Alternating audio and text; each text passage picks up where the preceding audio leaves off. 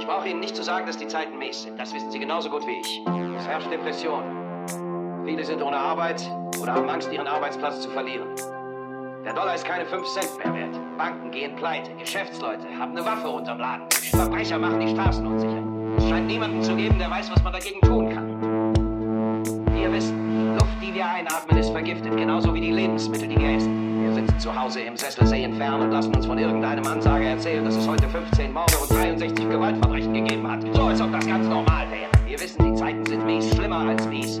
Sie sind verrückt. Es ist, als ob überall alles verrückt geworden ist, sodass wir gar nicht mehr rausgehen wollen. Wir sitzen zu Hause und langsam wird die Welt, in der wir leben, immer kleiner und wir sagen nur, bitte, lasst uns wenigstens hier in Ruhe in unserem Wohnzimmer. Lasst mich meinen Toaster haben, meinen Fernseher, meine Stahlgürtel rein. Dann sage ich auch nicht, lasst mich bloß in Ruhe. Ich werde euch aber nicht in Ruhe ihr wütend werdet. Ich will nicht, dass ihr protestiert oder Krawalle veranstaltet oder eurem Kongressabgeordneten schreibt, denn ich wüsste nicht, was ihr ihm schreiben sollt. Ich weiß nicht, was man gegen die Depression tun kann, die Inflation, gegen die Russen und die Verbrechen auf den Straßen. Ich weiß nur, dass ihr erst einmal wütend werden müsst. Ihr müsst sagen, ich bin ein menschliches Wesen, verdammt nochmal.